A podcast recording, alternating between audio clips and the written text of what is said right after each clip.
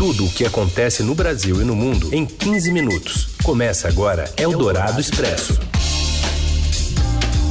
Olá, tudo bem por aí? Bem-vindo, bem-vinda! Eldorado Expresso começando por aqui, mais uma edição novinha em folha para te atualizar do que acontece no Brasil e no mundo.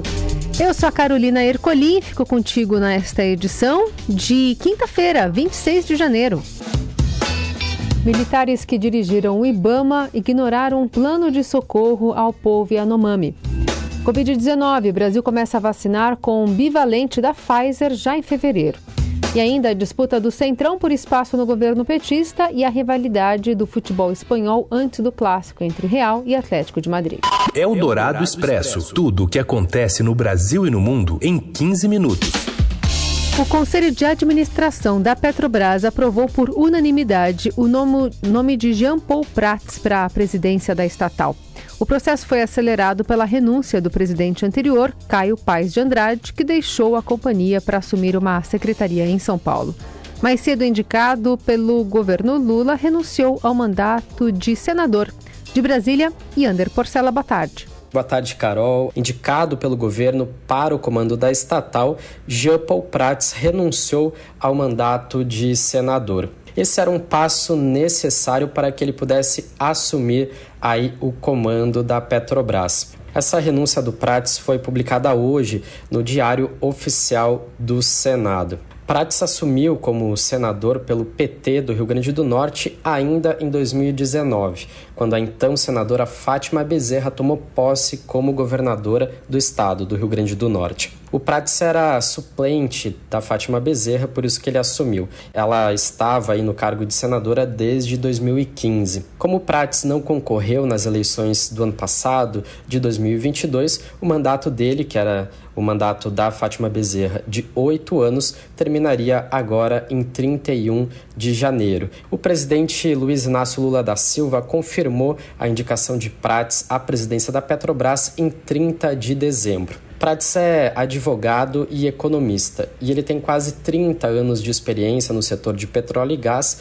e também foi consultor da área antes de seguir a carreira política. Ao ser indicado por Lula para o cargo, Jean Paul Prats disse que a política de preços da estatal será alterada. Hoje a Petrobras pratica uma política de preços que é atrelada à variação do dólar e do barril de petróleo no mercado internacional. Prats também afirmou que a Petrobras precisa olhar para o futuro, nas palavras dele, e investir na transição energética.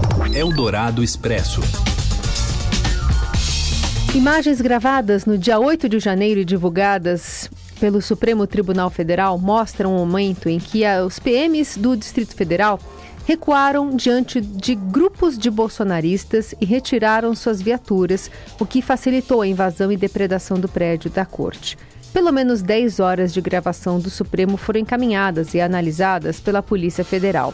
Os terroristas ficaram quase uma hora destruindo as instalações até a chegada de uma força especial da Polícia Federal e causaram um prejuízo estimado em 5 milhões e 900 mil reais.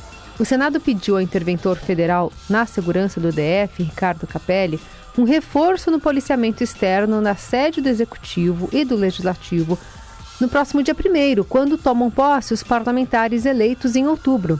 O documento assinado pelo diretor da Secretaria de Polícia do Senado Federal, Alessandro Morales Martins, lembra que as cerimônias contarão com a presença de autoridades como o presidente Lula e o presidente e a presidente do Supremo, Rosa Weber. Eldorado Expresso. Passado o período eleitoral, o WhatsApp lança no Brasil o Comunidades, um recurso que pode reunir até 5 mil pessoas em um só grupo. Mais informações com a repórter do Link do Estadão, Bruna Arimatea. Boa tarde. Oi, Carol. O WhatsApp lançou agora pela manhã um recurso chamado Comunidades. É um agregador né, de grupos no aplicativo para reunir conversas aí do mesmo tema. Essas comunidades, além dos grupos, elas vão ter um canal de comunicados que os administradores podem falar até para 5 mil pessoas. E é isso que tem chamado a atenção de muita gente, principalmente quando a gente viu aí né, que a comunicação em massa, também pelo WhatsApp, foi uma das formas de organizar os atos de 8 de janeiro em Brasília. O WhatsApp Acredita que algumas travas aí vão fazer com que a ferramenta não faça esse papel. Então, os administradores podem excluir mensagens, excluir contatos, aceitar ou não a entrada aí de novos grupos, mas ainda tem certa autonomia para decidir como as mensagens circulam dentro das comunidades. Importante lembrar também que esse recurso foi anunciado em abril do ano passado e lançado globalmente em novembro, mas aqui no Brasil o WhatsApp decidiu que as comunidades iam chegar só em 2023. Cada comunidade pode ter aí no máximo 50 grupos ou um limite máximo de 5 mil pessoas. E a empresa ainda não afirmou quantos administradores vão poder gerenciar esses espaços. Essa ferramenta também não vai chegar para todo mundo agora, ela deve ser distribuída aí aos poucos para os usuários, sempre na versão mais atualizada do aplicativo. Eldorado Expresso. O PT e o Centrão disputam órgãos federais com orçamento robusto e epicentros de escândalos de corrupção. O Felipe Frazão, colunista de Eldorado, traz as informações. Boa tarde, Felipe. Em troca ao apoio ao governo Lula, integrantes do Centrão exigem o controle da Companhia de Desenvolvimento do Vale do São Francisco e do Parnaíba, Codevasf, do Banco do Nordeste e do Fundo Nacional do Desenvolvimento da Educação, o FNDE. São três dos principais cofres da República. Essa fatura tripla está sendo apresentada ao Palácio do Planalto, principalmente pelo deputado líder do União Brasil na Câmara, Elmar Nascimento. O governo resiste a ceder todos esses pedidos, mas deve entregar ao menos um órgão à União Brasil. Trata-se da Codevasf, um ministro do Lula, o ministro Alexandre Padilha, que conversou na semana passada com o deputado, entende que ele ficou muito frustrado por ter sido vetado como ministro do governo e que é um pleito razoável receber a Codevas. Esses três órgãos, entre outros que estão no centro da disputa por poder e influência em cargos de segundo escalão da esplanada dos ministérios, eles foram focos de corrupção nos últimos governos, como a própria Codevas, que manipulava as verbas do orçamento secreto, o FNDE, que também manejava recursos do orçamento secreto, e o Departamento Nacional de Infraestrutura e Transportes, o DENIT. Todos esses órgãos têm recursos bilionários à sua disposição. A ordem no Palácio do Planalto, por enquanto, é segurar essas nomeações, esperar passar as eleições para a presidência da Câmara e para a presidência do Senado, marcadas para 1 de fevereiro. Eldorado Expresso. O Ministério da Saúde divulgou o plano de vacinação contra a Covid-19 para 2023. A primeira etapa, que acontecerá a partir de 27 de fevereiro, as pessoas serão vacinadas com o reforço do imunizante bivalente da Pfizer. A pasta anunciou que grupos mais expostos ao risco da doença e que foram vacinados com menos duas doses da vacina monovalente vão receber a bivalente. Essa é a atualização em relação aos primeiros imunizantes fabricados contra a Covid e protege contra a cepa original do coronavírus e as subvariantes Omicron. Medo, rede social e até líder religioso. Por que mais pessoas não estão se vacinando? A repórter especial de saúde do Estadão, Fabiana Cambricoli, traz os detalhes para a gente. Oi, Fabi. Uma pesquisa da Universidade Federal de Minas Gerais, em parceria com o Conselho Nacional de Secretários Municipais da Saúde, o CONASENS, investigou quais são as principais razões pelas quais os brasileiros estão se vacinando menos. Quais são os fatores que as pessoas levam em consideração para decidir se tomam ou não a vacina? O resultado da pesquisa mostra que o medo de efeitos colaterais das vacinas é o principal fator que faz as pessoas hesitarem em se vacinar. 72% das pessoas que responderam à pesquisa disseram que têm medo de efeitos colaterais, mesmo a gente sabendo que as vacinas aprovadas são seguras e eficazes e que os efeitos, na maior parte das vezes, são só locais passageiros, como dor de cabeça ou vermelhidão. Agora, o que chama atenção é que hum, outro ponto importante que faz as pessoas definirem se vão ou não tomar vacina são informações que elas veem nas redes sociais, que podem ser informações falsas né, ou incorretas, e até a influência de líderes religiosos. Quase 20% das pessoas entrevistadas disseram que seguem orientação dos líderes religiosos. Por outro lado, a pesquisa mostra que mais de 90% das pessoas disseram que entendem a importância da vacina para sua saúde e consideram consideram as vacinas do SUS benéficas. Então, na opinião dos pesquisadores com quem eu conversei, a gente ainda tem um cenário de confiança alta nas vacinas no Brasil, né, ao contrário de outros países. O que acontece é que essas dúvidas, né, esses receios, inseguranças plantadas em informações duvidosas na internet estão aumentando essa hesitação vacinal, mas isso não é um movimento ainda grande de recusa. Por isso que é importante que campanhas governamentais, da imprensa, mostrem os benefícios e a segurança das vacinas, que as fake news sejam desmentidas e que o acesso às vacinas seja facilitado também, porque a pesquisa mostra que algumas pessoas deixam de tomar vacina ou atrasam a vacinação por dificuldade de chegar até o posto de saúde ou por chegar no posto e não encontrar vacina disponível naquele dia. Então, isso precisa ser aprimorado também para a gente aumentar as nossas coberturas vacinais. Você ouve Eldorado Expresso. Militares da reserva que atuaram em diretorias do Ibama durante a gestão Bolsonaro chegaram a ter em mãos um plano de ação para entrar na terra indígena Yanomami, em Roraima, e agir para reprimir o garimpo que atua na região.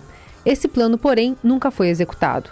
Os responsáveis por fazer com que as medidas fossem efetivamente realizadas eram dois coronéis da reserva do Exército, que foram nomeados pelos ex-ministros do Meio Ambiente Ricardo Salles e Joaquim Leite. Trata-se do militar Samuel Vieira de Souza, que comandou a Diretoria de Proteção Ambiental do IBAMA, e de Aécio Galiza Magalhães, que foi coordenador-geral de fiscalização ambiental do órgão. A omissão poderá ter desdobramentos. O Ministério Público Federal denunciou nesta semana que foi ignorado pelas autoridades responsáveis em relação a uma série de providências que cobrava. O governo Bolsonaro sabia das deficiências na prestação dos serviços de saúde, inclusive o desabastecimento de medicamentos. Governador de Roraima, Antônio Denário, afirma que o estado fará investimentos em áreas indígenas em prol da saúde. A Sofia Guiar, repórter do Broadcast, conta pra gente. Boa tarde, Carol. Boa tarde. O governador de Roraima, Antônio Denário, anunciou que o governo federal fará novos investimentos em áreas indígenas, em especial nas comunidades Yanomami, para combater a fome, desnutrição e em prol da saúde. O anúncio aconteceu ontem, após uma reunião com o ministro da Secretaria de Relações Institucionais, Alexandre Padilha, no Palácio do Planalto. Diante da crise humanitária envolvendo as comunidades Yanomami, que se tornou foco na última semana, o governador, contudo, minimizou a responsabilidade do governo estadual. Segundo ele, é responsabilidade do governo federal a custódia e tutela dos indígenas, principalmente Yanomami, e que o governo estadual trabalha em parceria com o governo federal sempre que solicitado. Antônio Denário é apoiador do ex-presidente Jair Bolsonaro. Diante disso, ele também minimizou a culpa da gestão Bolsonaro nas comunidades indígenas. Segundo ele, a desnutrição do povo Yanomami é recorrente há vários anos e todos os governos anteriores tiveram conhecimento da situação dos indígenas. A gente segue nesse assunto porque o professor da Faculdade de Direito da PUC de São Paulo, Álvaro Caiová, defende que emergência sanitária vivida pelos povos Yanomami, em Roraima, tem indícios de genocídio e deve reforçar na ação de crimes contra a humanidade já levada ao conhecimento do Tribunal Penal Internacional de Haia após a omissão do governo durante a pandemia. A Polícia Federal também abriu inquérito para investigar se houve crime de genocídio e omissão de socorro na assistência dada pelo governo aos Yanomami. E segundo advogado na área de direitos humanos, as investigações e o envio de reforço médico à região são insuficientes, mas necessárias. Existe uma série de ações que são necessárias serem tomadas e elas começaram a partir dessas medidas. O Estado brasileiro ele pode ser ausente, pode ser presente. E a grande questão é que o Estado brasileiro, dos últimos quatro anos, liderado pelo ex-presidente da República Jair Bolsonaro, ele tomou decisões que claramente evidenciavam o desconhecimento, para ser o mais generoso na análise, ou verdadeiramente a intenção de promover um genocídio. Segundo Caioá, para além da medida imediata de ajuda humanitária e da retirada dos invasores, é urgente que a sociedade se pergunte quem está comprando ouro e todos os produtos da floresta extraídos ilegalmente, em uma referência à prática do garimpo ilegal na região. Eldorado Expresso. E boneco, um boneco com a camisa de Vinícius Júnior surgiu enforcado numa ponte em Madrid antes do clássico entre Real e Atlético de Madrid. Carlos Antomil, boa tarde. Marcos Antomil, boa tarde. Boa tarde, Carol, ouvintes da Rádio Eldorado. Um boneco com a camisa de Vinícius Júnior apareceu enforcado em uma ponte de Madrid, capital da Espanha, nas primeiras horas dessa quinta-feira. Hoje, Real e Atlético de Madrid se enfrentam pela Copa do Rei às 5 da tarde no horário de Brasília. Uma faixa com a frase Madrid odeia o Real foi estendida na ponte em que o boneco foi pendurado. Trata-se de um lema da Frente Atlético, organizada do time colchoneiro. A ameaça se soma a diversos casos de racismo contra Vinícius Júnior, que vem sendo alvo de insultos por torcedores do Atlético de Madrid na Espanha. Recentemente, o jogador da seleção brasileira foi ofendido pela torcida do Valladolid, time de Ronaldo Fenômeno. Vini também foi alvo de comentários racistas em um programa de televisão. A ponte em que foi montada essa cena vergonhosa fica próxima à cidade desportiva do Real Madrid, centro de treinamento do clube merengue. A imagem rapidamente viralizou nas redes sociais, rendendo diversas críticas. A Frente Atlético nega que a provocação tenha sido uma ação do grupo. Em nota, La Liga, responsável pela organização do Campeonato Espanhol, condenou o ataque e afirmou que vai investigar o caso. A Real Federação Espanhola de Futebol também saiu em defesa do jogador brasileiro, classificando o ato como intolerável. A gente segue acompanhando essa história e todas as notícias, né, destaques desse noticiário de hoje, você encontra também nas plataformas digitais do Estadão. Nova edição do Eldorado Expresso, novinha em folha, amanhã, a partir desse mesmo horário, na hora do almoço. Para você, uma boa quinta. Você ouviu Eldorado Expresso tudo o que acontece no Brasil e no mundo em 15 minutos.